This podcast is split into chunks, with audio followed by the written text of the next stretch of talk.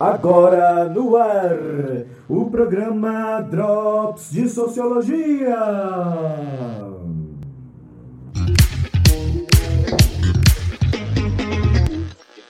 Com vocês, Felipe Sopi.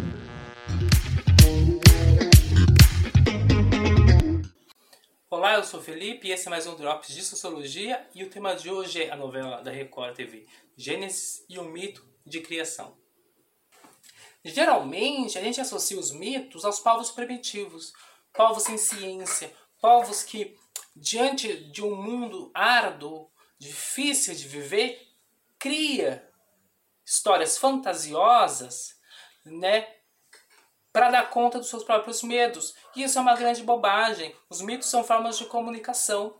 Como formas de comunicação, eles comunicam como as sociedades organizam a realidade, como elas organizam a si mesmas e como é, as sociedades dão conta dos problemas que é viver a própria vida. Por exemplo, como dão conta da morte, como dão conta da doença, como dão conta de outros infortúnios pelos quais a sociedade passou e passa, né?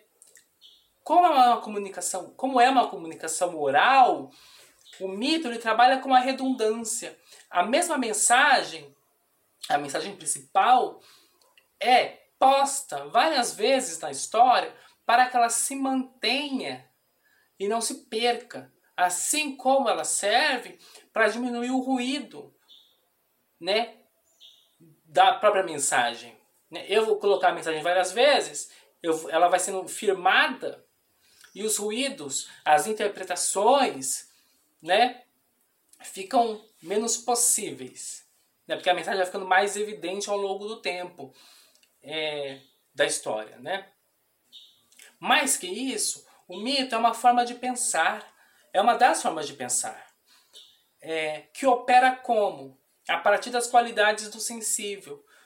É, o mito, então, ele expressa algo que não tem expressão na realidade, como é a organização social, e utiliza a própria realidade como recurso, né? Então a gente vai ver que é a partir é, do mundo tal como ele é, e tal como ele é compreendido e organizado pela sociedade, que os mitos serão forjados, né? E os mitos assim não são estáticos também, porque a realidade é mutante e a sociedade é dinâmica. Então, como que eu vou dar conta daquilo que é novo? Olha, o pensamento mítico, o que, que ele faz? Ele pega, ele explica o fato novo através daquilo que ele, do conjunto de ideias que, o, que ele já tem. É o caso, por exemplo, na própria novela da Record, em Gênesis, quando aparece o dinossauro. Né? A novela Gênesis é um produto cultural. Está contando um mito. Né?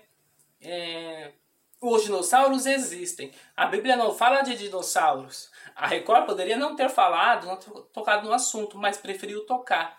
Então, como que eu vou explicar a existência e a destruição dos dinossauros?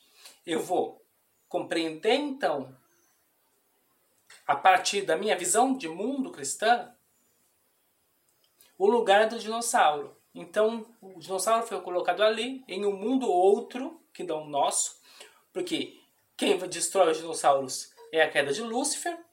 E aí, quando Lúcifer cai, os dinossauros morrem. A Terra fica sem forma e vazia. E aí eu tenho a possibilidade de começar a narrar o um mito, tal como está na Bíblia.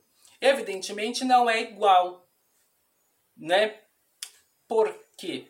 Porque imaginar é diferente de mostrar, né? Como é que eu vou então mostrar a criação, mostrar o Éden, mostrar o momento onde Adão e Eva quebram o pacto que tem com Deus, a partir das propriedades do sensível, né? E aí você vai ver ali um bicho, um calango, que é a serpente, um, um, um calanguinho, uma, um laranja, né? Que vai conversar com a Eva, né?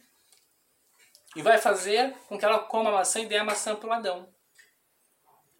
Aí as pessoas podem falar assim: ah, mas era uma serpente, não era um calango, não era um lagarto, né? Mas é então uma forma sensível e foi colocada ali como um recurso para passar a mensagem principal. Quer dizer, aquilo que mais chama a atenção às vezes não é o mais importante. O importante é a mensagem que está sendo passada, né? E aí, como produto, é interessante pensar é, que a Record, que os autores da novela trabalharam com os próprios tabus sociais é, para mostrar o Éden. Se nós formos ver, por exemplo, na Bíblia, a nudez não é um problema, né? Antes do pecado original, a nudez não é um problema. Só que eu não posso mostrar gente nua. Na televisão eu posso mostrar no livro, não na televisão. Então eu uso recursos técnicos para dar conta de um tabu. E mostrar Adão ali nu, mas de forma implícita. Isso é bem interessante. Um outro recurso que eu achei bem legal, porque como é uma novela e tem muitos capítulos, né? E a história da criação, né, e do pecado original, mesmo da morte de Caim, são muito curtinhas, né? Não dá vários capítulos, dá um, dá meia hora, você lê rapidinho. Foi introduzir elementos do dramalhão, que a gente conhece da novela, né? Como um artifício para aumentar o tamanho da narrativa, só que no caso, por exemplo, da história de Caim e Abel, que nós vamos ver, é um Adão e Eva com muitos filhos, dois, dois filhos e um monte de filha. Na Bíblia tem isso? Não. Então, como que eu vou dar conta disso? Porque aquelas filhas ali, ao meu ver, estão para duas questões. A primeira é para aumentar a narrativa. E a segunda é para dar conta de uma outra questão é, ruidosa no mito da Bíblia.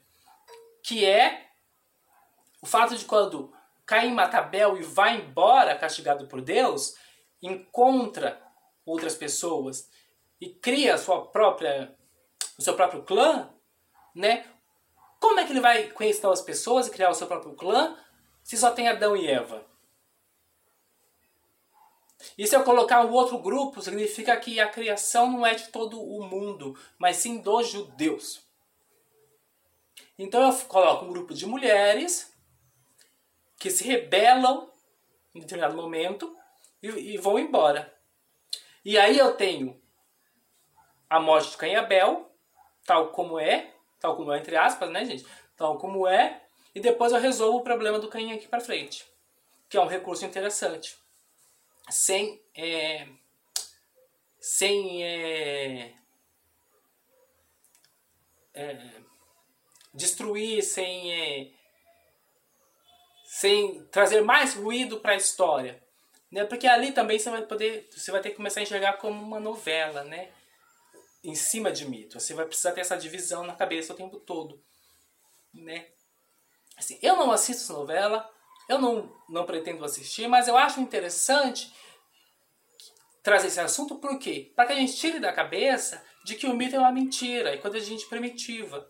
Não, eles têm, eles têm uma função importante na sociedade, ele está presente em, em, vários momentos. A gente pensa de forma, de forma mítica, a gente pensa de forma científica, são pensamentos que caminham juntos, eles não estão em concorrência, eles participam da nossa sociedade, né? E é isso que é interessante.